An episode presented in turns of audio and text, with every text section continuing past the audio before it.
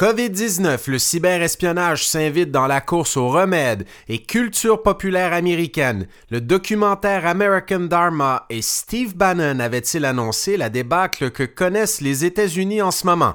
Vous écoutez le balado de la chair.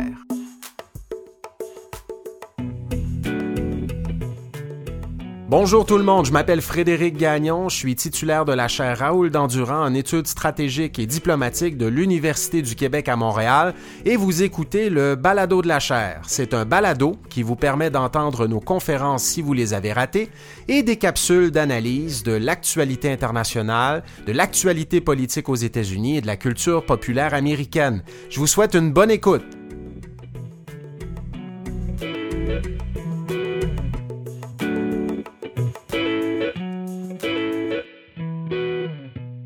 Alors qu'on continue de vivre au rythme de la pandémie de la COVID-19, les recherches d'un traitement et d'un vaccin contre le virus battent leur plein aux quatre coins de la planète. Il y a quelques jours, Agence France Presse nous apprenait par exemple que des chercheurs chinois disent avoir mis au point un médicament qui permettrait de guérir les malades rapidement et d'immuniser temporairement les gens contre la COVID-19 et ce sans vaccin. Plus près de nous, aux États-Unis, le président Trump vient d'annoncer les débuts de l'opération vitesse fulgurante, Operation Warp Speed, qui permettra, selon Trump, d'offrir un vaccin à tous les Américains d'ici janvier 2021, rien de moins. It's called Operation Warp Speed.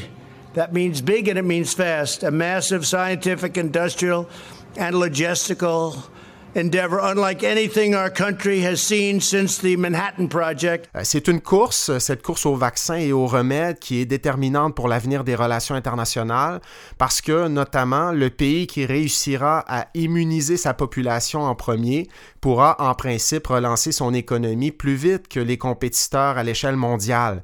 Et dans une chronique publiée sur le site de la chaire Raoul d'Endurant cette semaine, au www.d'endurant.ucam.ca, Alexis Rapin, qui est chercheur à notre Observatoire des conflits multidimensionnels, nous dit que cette course au vaccin incite les États à recourir au cyberespionnage pour obtenir des secrets médicaux et pharmaceutiques. J'ai eu envie d'en discuter avec lui. Bonjour Alexis. Bonjour tout le monde. Bon, ta chronique s'intitule COVID-19, le cyberespionnage s'invite dans la course aux remèdes. Euh, que sait-on pour le moment de ces tentatives de cyberespionnage pharmaceutique entourant la COVID-19? Ben, L'enjeu, en somme, ou plutôt euh, ce qu'on vient de découvrir récemment, c'est que euh, différents États utiliseraient les moyens cyber pour espionner des organismes de recherche étrangers travaillant sur la COVID-19. Euh, comme tu le mentionnais tantôt, on sait que la communauté scientifique est euh, très mobilisée en ce moment. Il y a d'immenses efforts de recherche à travers le monde euh, qui sont déployés pour trouver un remède ou un vaccin contre la COVID-19.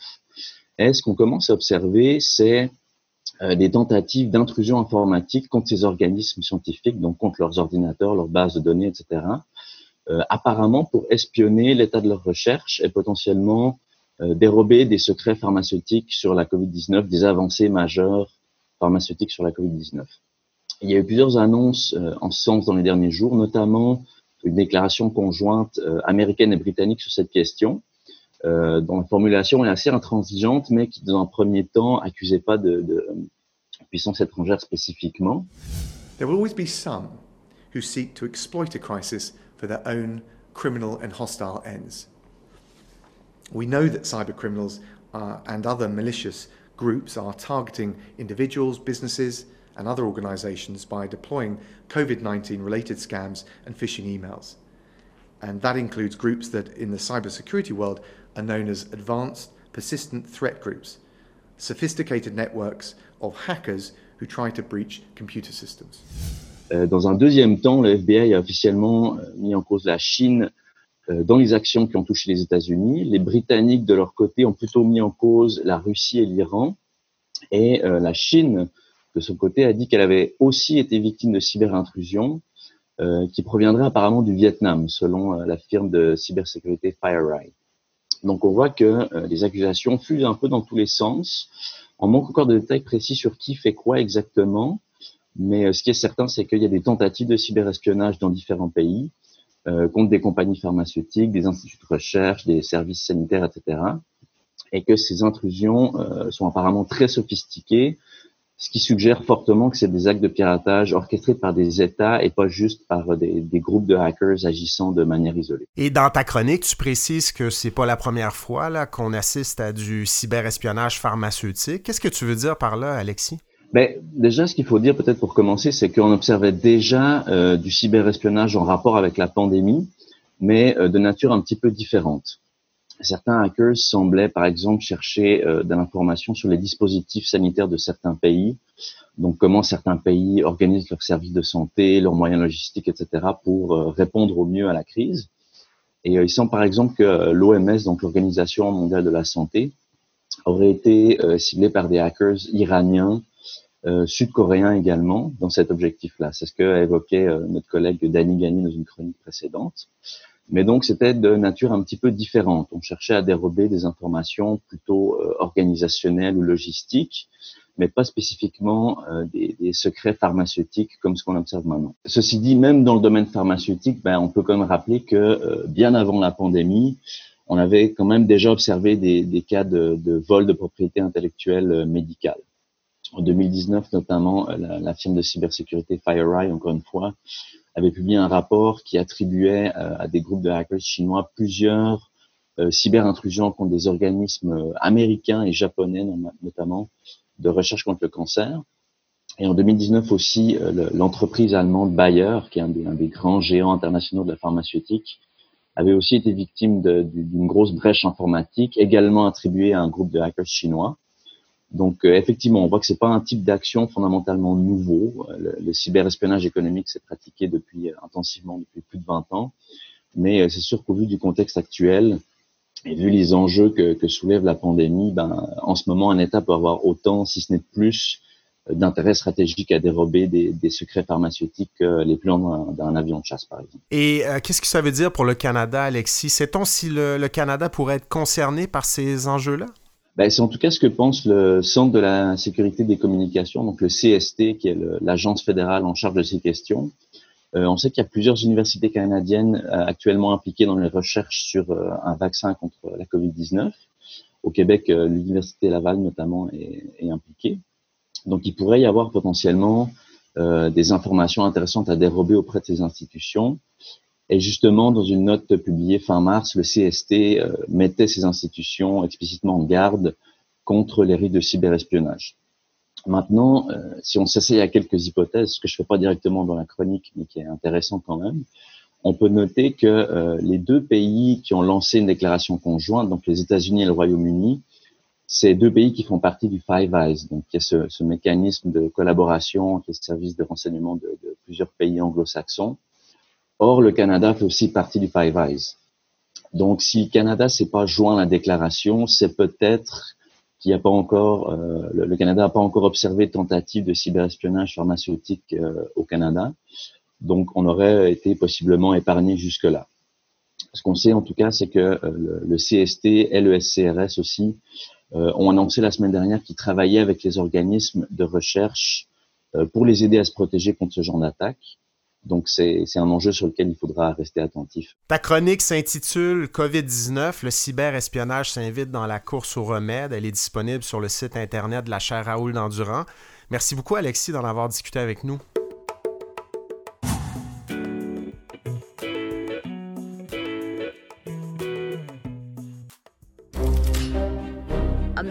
Proudly promoted right wing nationalism. Let them call you racist. Wear it as a badge of honor. This has never been done before. His extreme political agenda remains deeply troubling. We are in an outright war against Islamic fascism. Do you just want to destroy everything? Je vous l'avais promis, on va parler de culture populaire américaine encore cette semaine. On va parler du documentaire American Dharma, qui est un documentaire à propos de Steve Bannon. Vous connaissez sans doute Steve Bannon. Il a été conseiller du président Trump de janvier à août 2017. Il a également conseillé le candidat Trump durant l'élection présidentielle de 2016. Ce, documentaire American Dharma est réalisé par Errol Morris, qui est connu pour euh, d'autres documentaires à succès. En tout cas, si on aime la politique américaine, on connaît ces documentaires. The Fog of War sur la carrière de l'ancien secrétaire à la défense Robert McNamara et The Unknown Known sur la carrière d'un autre ancien secrétaire à la défense, Donald Rumsfeld. American Dharma a été diffusé au grand public il y a quelques mois, en novembre 2019, et ça trace le parcours professionnel et l'évolution de la pensée de Steve Bannon. Errol Morris revient également sur l'élection de 2016 et explore la vision de Bannon du populisme. You may hate my guts and you may hate what I stand for, but we're going to have a revolution in this country. It is coming as night follows day. Et j'ai invité euh, Julie-Pierre Nadeau à nous en parler. Elle est chercheure en résidence à l'Observatoire sur les États-Unis de la chaire Raoul d'Endurant. Bonjour Julie-Pierre. Bonjour. Donc, tu as regardé American Dharma pour nous. C'est un documentaire qui prend la forme d'une longue entrevue d'Errol Morris avec Steve Bannon. Peux-tu nous rappeler quels sont les faits saillants de cette entrevue, Julie-Pierre, et qu'est-ce que tu en retiens?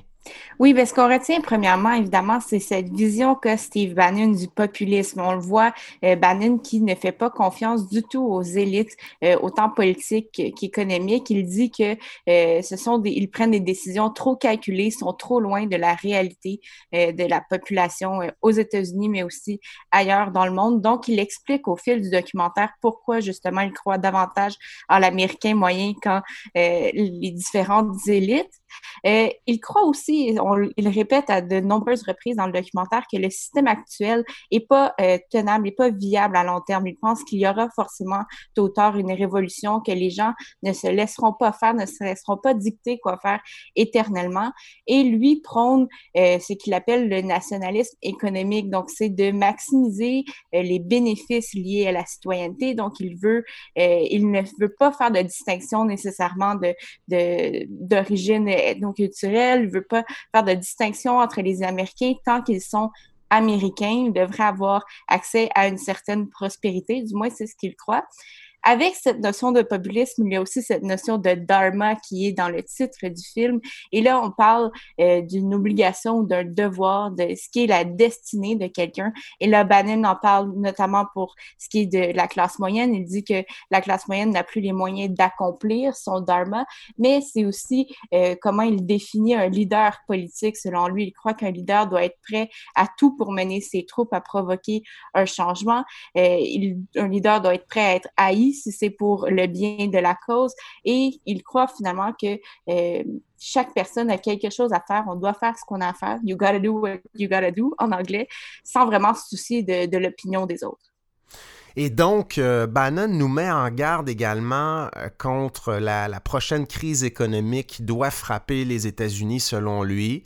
Euh, il nous dit qu'il y aura une crise et que cette crise-là mènera le pays à une inévitable révolution.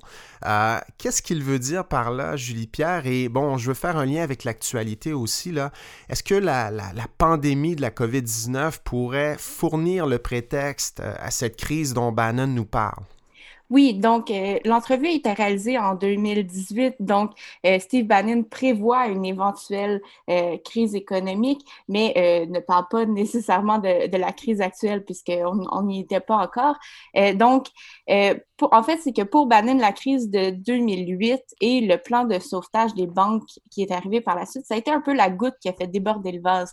Il croit que les Américains sont pris au piège, sont devenus un peu les, servants, les serviteurs d'une classe euh, d'une élite politique et économique, et là, ce ne sont pas euh, mes propos, c'est ce que lui explique, et que tôt ou tard, bien, les Américains vont en avoir assez, il y aura un rejet, massif du, du système actuel. Donc, c'est cette révolution euh, dont il parle. Il croit que c'est inévitable, qu'on ne peut pas repousser les changements à plus tard éternellement.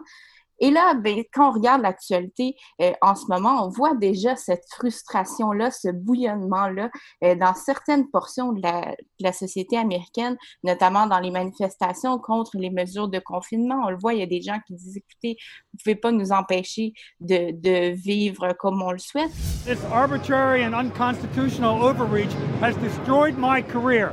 I had a good paying career, paying my bills, earning good money. Now I'm subject to trying to find a job for $20 an hour il y a aussi beaucoup d'Américains en ce moment qui doivent choisir entre conserver un revenu de subsistance, conserver leur emploi ou risquer leur vie parce que dans certains cas, rouvrir l'économie, ça ne garantit pas qu'il n'y aura pas euh, de propagation du virus. Donc, des gens qui sont plus pris au piège et on le voit aussi, la situation actuelle qui euh, met en lumière plusieurs inégalités. En ce moment, il y a plus de 36 millions de chômeurs aux États-Unis. Bon nombre d'entre eux ont perdu leur assurance santé en perdant leur emploi. Il y a de plus en plus de gens qui ont besoin des banques alimentaires. On voit aussi que les communautés ethnoculturelles sont plus affectées par la crise. Donc, beaucoup de signes en ce moment que le système ne fonctionne pas pour beaucoup d'Américains. Et ça, bien, pour l'instant, ça ne semble pas le faire, mais ça pourrait pousser à un plus grand mécontentement et c'est ce que prédit euh, Steve Bannon. Et donc, il n'est plus dans l'entourage de Donald Trump, ne dirige pas sa campagne électorale en vue de l'élection 2020. Mais as-tu l'impression que la stratégie Bannon, ou du moins celle qu'il met de l'avant en 2016, euh, est-ce qu'elle continue de guider le candidat Trump en vue du scrutin de 2020, Julie Pierre? Oui, donc en 2016, euh, Steve Bannon, quand il a intégré la campagne euh, Trump, voulait présenter Donald Trump comme un agent de changement, comme le changement qu'Obama n'a pas été finalement, une espèce de symbole de révolte contre l'establishment. Et il a concentré le message de la campagne sur trois éléments. Premièrement, euh, mettre un frein à l'immigration que lui dit illégale, donc l'immigration non documentée, euh, ramener les emplois manufacturiers qui ont été, selon lui, volés et donc exportés en Asie, et arrêter de combattre des guerres inutiles, donc les guerres, les nombreuses guerres, notamment au Moyen-Orient. Euh, pour ce qui est euh, du message actuel de Donald Trump, on voit que euh, il a conservé une bonne portion du message jusqu'à ce jour, particulièrement pour ce qui est du volet économique. On sait Donald Trump critique encore énormément la Chine et aussi pour ce qui est de l'immigration, parce qu'on le voit actuellement, il y a une restriction, par exemple, sur les cartes vertes et pour essayer de garder les emplois qui seront disponibles lors de la réouverture pour les Américains. Et ça, ça euh, perpétue cette espèce d'idée que les étrangers viennent voler en quelque sorte des emplois aux Américains. C'est une mentalité qui était déjà là en 2016, qui est perpétuée en 2020. Et la stratégie de Bannon permet aussi de comprendre l'attitude de Donald Trump en campagne électorale parce que Steve Bannon voit l'élection comme une guerre. C'est très noir ou blanc. C'est, c'est, il fait pas dans la demi-mesure, il fait pas dans le politiquement correct et il décrit Donald Trump comme un leader et non comme un politicien. Donc, ne voit pas la pertinence de s'excuser ou de se justifier. Crois que l'important, c'est de communiquer un certain message. Donc, on le voit dans l'attitude de Donald Trump encore aujourd'hui que ces principes-là sont restés. Et si je peux terminer, peut-être une leçon que les démocrates peuvent tirer de ce film-là, de ce documentaire-là, c'est euh, de ne pas tomber dans le même piège que euh, Bannon dit que Clinton est tombé dans le piège de se lancer dans le débat identitaire au lieu de se concentrer sur les préoccupations économiques des Américains.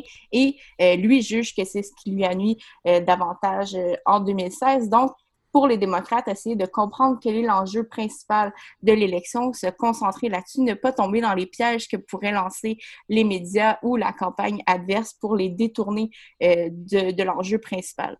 Bon, en terminant, moi, je le disais au début, Bannon voulait présenter euh, Donald Trump comme l'agent de changement en 2016. Par contre, en 2020, il y a certains observateurs qui disent que euh, Biden sera peut-être en mesure euh, d'incarner ce changement-là parce que en ce moment, les Américains ont des frustrations envers le gouvernement et comme Donald Trump est lui-même le gouvernement en ce moment, mais c'est difficile de représenter un changement.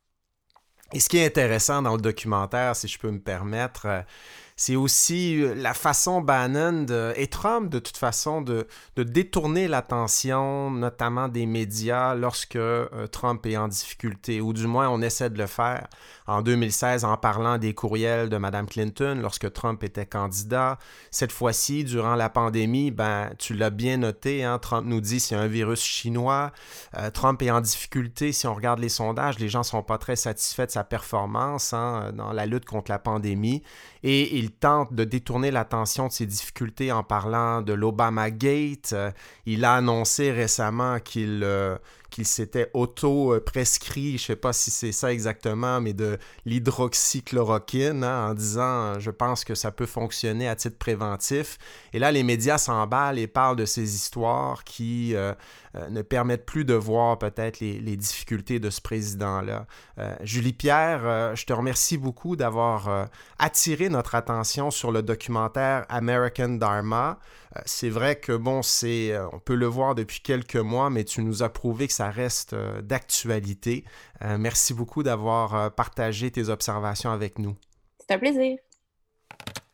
Je vous remercie d'avoir écouté ce balado de la chaire. Si vous voulez nous poser vos questions, vous pouvez le faire sur les médias sociaux de la chaire Raoul Dandurand, sur Facebook, Twitter et Instagram, en utilisant le mot-clic balado de la chaire. Je vous invite également à consulter notre site internet si vous voulez rester à l'affût de nos activités au www.dandurand.ucam.ca.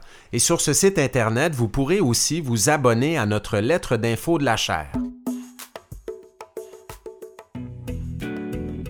Et d'ici là, ben, on continue à surveiller les sondages d'opinion en vue de l'élection présidentielle de 2020 vous me direz, Frédéric, il est encore tôt pour regarder ces sondages. C'est vrai, hein, souvenez-vous, en 2016, Hillary Clinton était en avance pendant un long moment. À ce moment-ci, d'ailleurs, dans la course, elle a quand même perdu le duel contre Donald Trump.